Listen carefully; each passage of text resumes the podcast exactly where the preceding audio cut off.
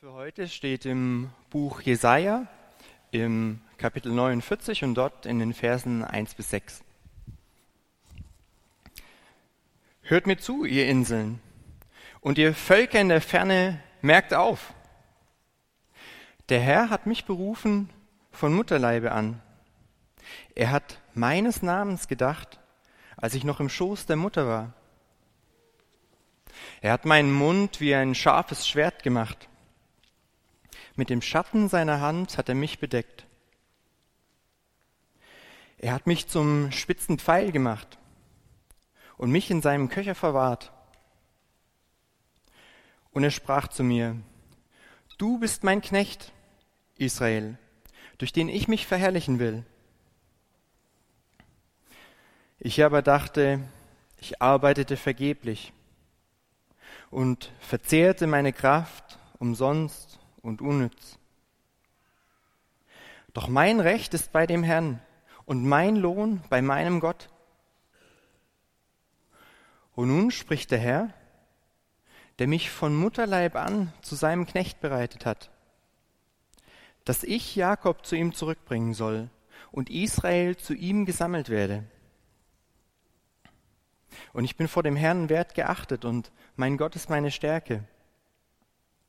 Er spricht, es ist zu wenig, dass du mein Knecht bist, die Stämme Jakobs aufzurichten und die zerstreuten Israels wiederzubringen, sondern ich habe dich auch zum Licht der Völker gemacht, dass mein Heil reiche bis an die Enden der Erde. Dieser Text ist ein Geschenk Gottes ein Geschenk Gottes nicht nur an dich und an dich und die beiden dort hinten, sondern an jeden Einzelnen von uns. Ich werde versuchen, das anhand von Beispielen zu zeigen, aber ich bin auch auf deine Unterstützung angewiesen, auf dein Mitdenken. Gemeinsam mit dem Heiligen Geist kannst du noch viele weitere Beispiele finden, wie dieser Text ein Segen sein kann für uns und die Menschen um uns herum. Vielleicht bist du heute ja das erste Mal in der Kirche. Oder stellst dir mal vor. Dann ist so vieles an dem Text rätselhaft. Zum ersten, wer spricht hier eigentlich?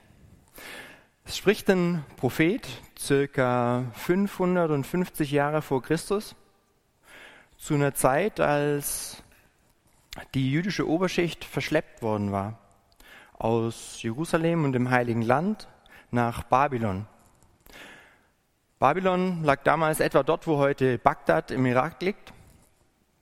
Und unser Prophet bekommt das Ziel, dass er die, das ähm, Gottesvolk wieder zurückführt von Babylon bis nach, zurück nach Jerusalem und ins Heilige Land. Ich habe das mal bei Google Maps eingegeben. Das sind fast 1000 Kilometer quer durch die Wüste. Wenn wir uns versuchen, in die Zeit von dem Text reinzudenken, dann müssen wir uns eine Welt vorstellen, wo es ganz viele verschiedene Völker gab mit allen möglichen Gottheiten, die angebetet wurden. Aber dass eine fremde Macht kommt und das eigene Volk erobert, das war nicht so ein typischer Teil von damaligen Religionen. Und dass ein Volk hier wie das jüdische Volk erobert wird verschleppt wird ins Exil und trotzdem weiterhin zu seinem bisherigen Gott betet und ihn um Befreiung bittet. Es war außergewöhnlich. Und deshalb sagt unser Prophet gleich am Anfang, hört mir zu, ihr Inseln und ihr Völker in der Ferne, merkt auf. Schaut, was hier Besonderes passiert. Unser Prophet beschreibt dann, wie er von Gott wie er geschaffen wurde, von Gott auserwählt und vorbereitet wurde für seine Aufgabe. Und er tut es, ich finde, kann man schon sagen, in großen Worten. Er hat meines Namens gedacht, als ich noch im Schoß der Mutter war. Es ist schon recht früh. Und das klingt auch so ein bisschen wie die Psalmen, die damals auch wirklich in Babylon von jüdischen Tempelsängern gesungen wurden. Ein Mund wie ein scharfes Schwert. Da kann man sich schon vorstellen, wie dieser Prophet gepredigt hat. Das war dann nicht so langweilig wie jetzt hier bei mir, sondern da ging es ab. Und es war für den einen oder anderen von den Zuhörern vielleicht auch schmerzhaft. Der dritte Vers ist besonders interessant, wie ich finde. Da spricht Gott, du bist mein Knecht Israel, durch den ich mich verherrlichen will. Wer ist da jetzt mit Israel genau gemeint? Also der Staat Israel kann es nicht so richtig sein, weil den gab es damals nicht. Da war überall nur Babylonien. Israel ist ursprünglich ein Name, der, der Jakob verliehen wurde, dem Enkel von Abraham und dem Stammvater aller Juden. Das heißt, mit Knecht Israel sind alle Nachkommen von Jakob gemeint, also das ganze damalige jüdische Volk. Und durch das Volk will sich Gott verherrlichen. Okay, also ich weiß nicht genau, wie das aussieht, wenn sich Gott durch ein Volk verherrlicht, aber ich finde, es klingt wunderbar. Im vierten Vers erwähnt der Prophet dann, dass ihm seine Arbeit oft nicht leicht gefallen ist, dass es mühsam war und dass er das Gefühl hatte, es ist doch alles umsonst und unnütz. Kennst du es, wenn du auf einer Wanderung bist und es ist gerade so richtig zäh? Die, aber unser Prophet kennt Gottes Versprechen. Er weiß, dass Gott ihm Gutes tun wird für sein Bemühen. Und ich finde, das Versprechen sieht man vom Anfang bis zum Ende der Bibel an vielen Stellen, dass wenn man sich bemüht, es recht zu machen, dass sich Gott dann auch um einen selber bemüht. Und deshalb gilt es auch für uns, wenn ähm, wenn es auf einer Wanderung da schwierige Phasen gibt, ich meine, da gehört es ein Stück weit dazu, aber wenn, dann müssen auch wieder schöne Phasen kommen. Sonst ist ja keine richtige Wanderung. Und wenn das bei dir im Moment jetzt gerade nicht so ist, dass du vor dir nur Mühsal siehst, vielleicht bis zum Horizont nur Mühsal, dann muss man da was ändern. Dann möchte ich ermutigen, ähm, dich jemand anzuvertrauen. Zum Beispiel äh, deinem Pfarrer oder deinem Hausarzt oder irgendjemand, die, äh, es gibt Leute, die haben wirklich viel Erfahrung mit solchen Situationen und ähm, können dir basierend auf der Erfahrung auch Tipps geben, was da gute Wege sein können, ähm, um äh, äh, um da auf den, auf den richtigen Weg wieder zu kommen. Wenn Gott im fünften Vers dann sagt, bring Jakob zurück, dann meint er, bring alle Nachkommen Jakobs zurück, also mein ganzes Volk. Und Gott sagt weiter, sammle mein Volk. Aber das reicht nicht. Du als Prophet hast ein noch größeres Ziel. Ich habe dich zum Licht der Völker gemacht. Wie wirst du dich fühlen, wenn Gott zu dir sagt, du, ich habe dich zum Licht der Völker gemacht und unter anderem durch dich wird mein Heil bis an die Enden der Erde reichen. Also ich weiß, wie ich mich fühlen würde, aber von unserem Prophet ist uns nicht überliefert, wie er sich gefühlt hat. Das Einzige, was wir wissen, ist, dass er diese, dieses riesige Ziel angenommen hat weil er deshalb dann schon gleich am Anfang sagt, hört mir zu, ihr Inseln, und ihr Völker in der Ferne, merkt auf. Ich möchte den Text jetzt gemeinsam mit euch aus verschiedenen Blickwinkeln betrachten, um seinen Reichtum auszuloten und abzuschöpfen. Vielleicht hast du ja eine schlechte Woche hinter dir. Vielleicht war es von vielen Wochen sogar die schlechteste. Was kann so ein Text Menschen in so einer Situation helfen? Zum einen, du bist nicht allein. Selbst unser großer Prophet hatte ähm, den Eindruck, oh, seine Arbeit ist da umsonst und unnütz. Aber es gilt nicht nur für unseren Prophet, sondern für alle Kinder Gottes. Er hat mich zu einem spitzen Pfeil gemacht und mich in seinem Köcher verwahrt. Das bedeutet, du hast Talente. Und es wird die Zeit kommen, in der du sie nutzen kannst. Und es wird gut werden. Gott wird uns Gutes tun und das nicht, weil wir so tolle Sachen machen oder vergessen, irgendwas zu machen, sondern Gott wird uns Gutes tun, weil er uns liebt und weil er sich in uns verherrlichen will. Gott verspricht durch seinen Propheten auch, dass er das Gottesvolk sammeln wird, dass es Gemeinschaft geben wird und dass die Gemeinschaft gut wird. Wenn du diese Gemeinschaft zurzeit nicht so richtig spürst, dann nimm den Impuls auf und such dir die Gemeinschaft. Zum Beispiel im Hauskreis. Denn solche Gemeinschaften, die reichen bis ans Ende der Erde. Die verlassen dich nicht, wenn du weit weggehst. Und egal wo du hinkommst, kannst du solche Gemeinschaften finden. Ich weiß, es ist manchmal ein weiter Weg, die richtigen Gemeinschaften zu finden, aber die Mühe lohnt sich. Wenn du zum Beispiel unter den Hauskreisen hier in der Dreisam 3 und im Infopoint keinen findest, der jetzt so richtig zu dir passt, dann schreib doch nochmal eine Mail an die Mitarbeiter an hauskreis.dreisam3.de und beschreib den Mitarbeiterinnen und, und Mitarbeitern, ähm, was du suchst. Vielleicht finden sich ja noch mehr, die einen ähnlichen Traum haben. Und manchmal sieht Gemeinschaft meiner Erfahrung nach auch einfach anders aus, als man sich das gedacht hat. Ich mich, ich erinnere mich, dass ich mich gefragt habe, ähm, warum bin ich allein? Warum habe ich nicht die Gemeinschaft, die ich mir wünsche? Dabei war ich nicht wirklich allein. Aber was ich war, war, ich war abwertend. Ich habe gedacht, pff, ja toll, super, aber das ist doch nur Familie. Oder, ja, klasse, danke. Was bringt mir das? Das ist doch eine ganz andere Generation. Oder, ja, toll, ähm, aber es sind doch nur Kollegen. Aber das sind Beziehungen drunter gewesen, die super wertvoll waren. Leute, auf die ich mich voll verlassen kann, obwohl ich die Beziehung eigentlich kaum gepflegt habe.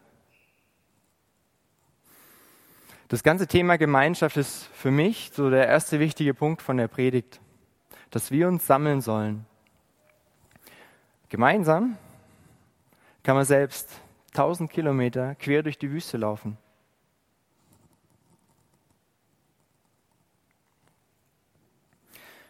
Vielleicht wünschst du dir von der Predigt handfeste Tipps, ganz pragmatische, direkt umsetzbare Ratschläge. Wie wär's damit?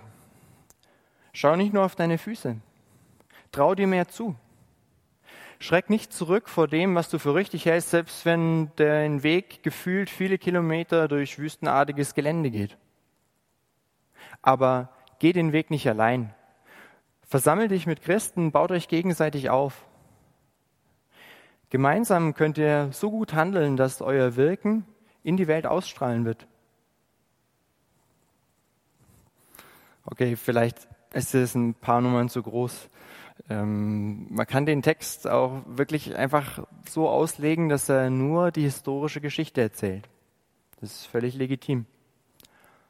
Und doch bleibt ein bisschen die Frage, wie sieht es aus, dieses Licht der Welt? Manche von uns werden denken, toll, der Text ermutigt uns zur internationalen Zusammenarbeit. Vielleicht auch zu noch schärfer geführten politischen Diskussionen mit dem politischen Gegner, wenn uns Gott Münder wie ein scharfes Schwert schenkt. Vielleicht auch zu noch mutigeren Kompromissvorschlägen, die am Anfang alle ganz schlecht finden ähm, und, äh, und trotzdem, die vielleicht trotzdem für alle Beteiligten das Beste sind.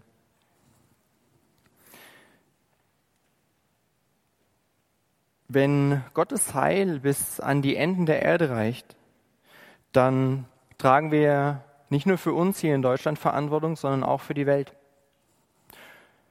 Vielleicht ist es ja eine Idee von uns oder viele Ideen von uns, die dazu beitragen, dass Gottes Heil bis an die Enden der Erde reicht. Aber natürlich gibt es auch Zweifel. Immer. Und hier zum Beispiel, ob das überhaupt so stimmt. Wer von uns hier kann garantieren, dass hier wirklich ein Prophet spricht und dass seine Worte in keinster Weise verfälscht wurden? Andererseits kann jemand von uns garantieren, dass uns diese Prophetenworte nicht eins zu eins überliefert wurden? Für mich ist es nicht die Frage. Für mich ist es die Frage vielmehr, woran würden wir denn merken, dass Gottes Heil bis an die Enden der Erde reicht?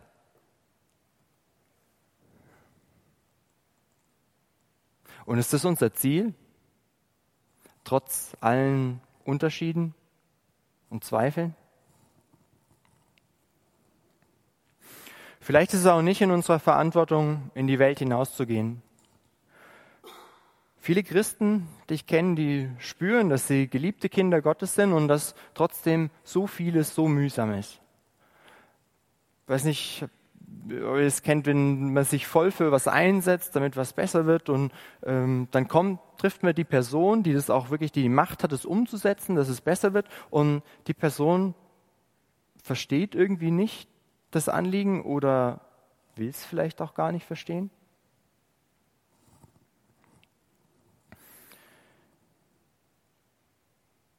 Vielleicht muss es uns erstmal hier bei uns gelingen, dass wir hier in der Region, in Deutschland, so zusammenleben, dass wir damit Gott verherrlichen.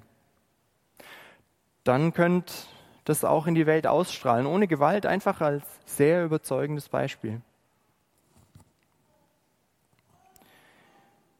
Wenn es heißt, die Zerstreuten Israels wiederzubringen,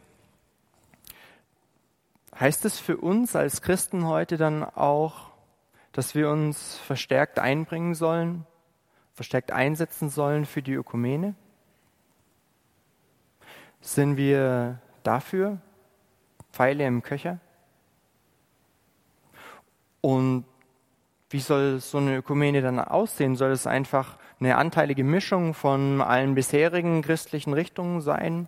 Soll eine bestimmte ähm, Ausprägung die Richtung vorgeben.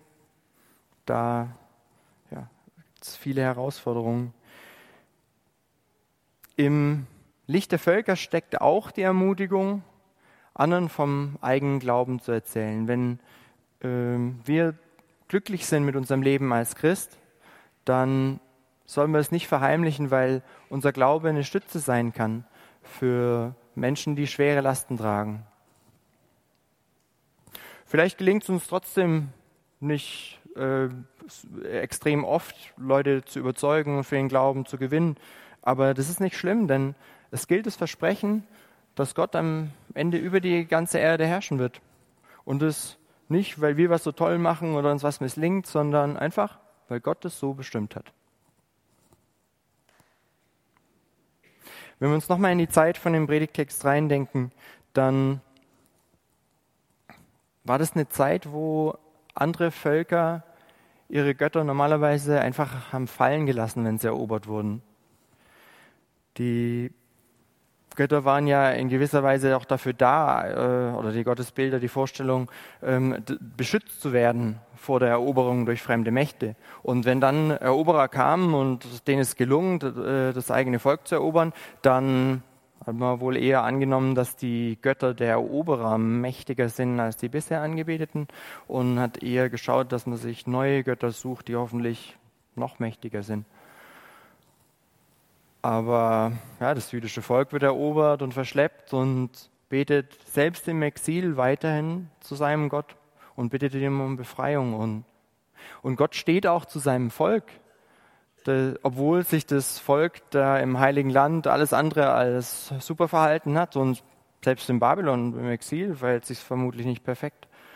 Und trotzdem steht Gott zu seinem Volk, weil er es auserwählt hat und, und weil er es liebt. Es ist ein bisschen wie bei einer Großfamilie damals. Wenn da ein Familienmitglied in Schuldknechtschaft geriet, da war nicht die Frage, ja, was hat er denn gemacht und finde ich das auch so gut oder nicht so gut, sondern da hat die Familie, dieses Familienmitglied ausgelöst aus der Schuldknechtschaft, ganz einfach, weil es zur Familie gehört. Und wir sind von Gott geliebte Mitglieder dieser riesigen Familie. Da steckt für mich der wichtigste Punkt von dem Predigtext drin, dass Gott uns liebt, auch in den schweren Zeiten.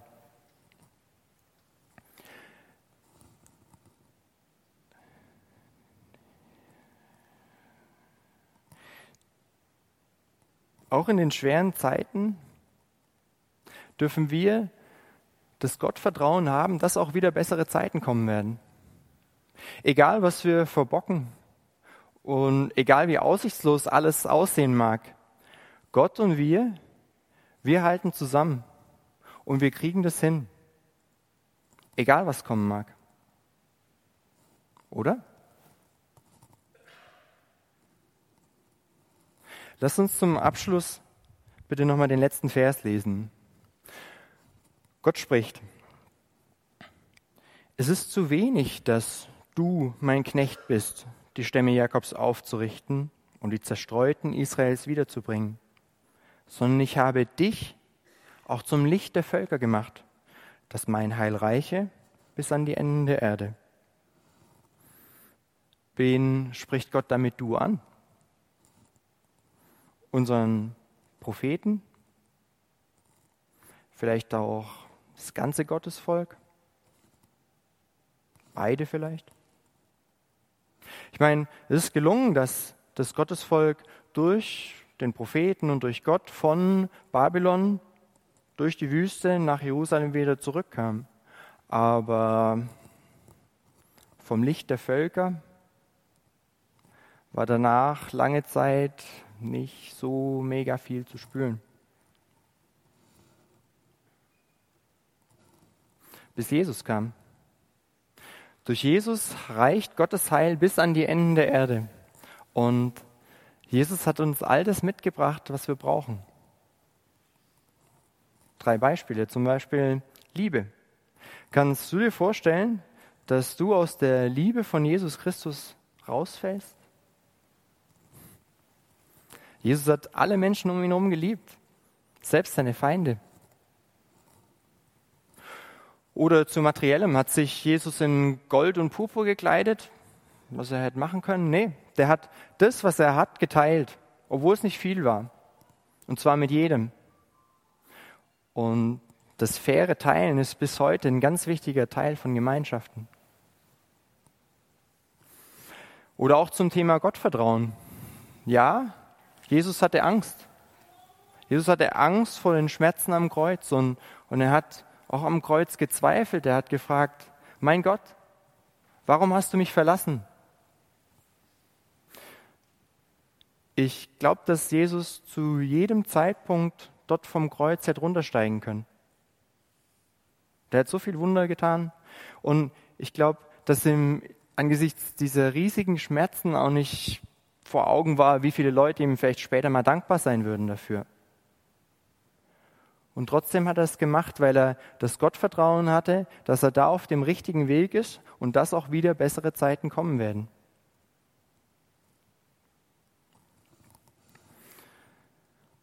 Das bedeutet allerdings, dass unser großer Prophet sein Ziel dazu beizutragen, dass Gottes Heil die Welt erfüllt, nur zu einem Teil erreicht hat, weil seinen Beitrag halt dazu geleistet hat.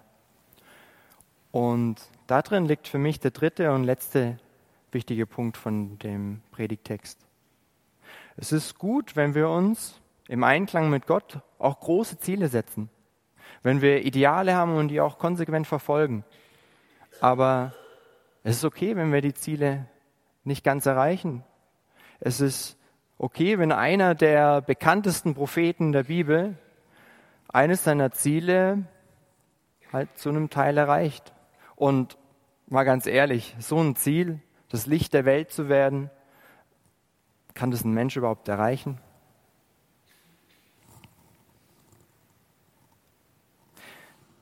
Wie ist es bei dir? Welcher Teil von deinen Bemühungen bleibt vielleicht nur ein Baustein unter vielen. Ein Baustein zu einem Werk, das vielleicht erst in ferner Zukunft von Gott vollendet wird?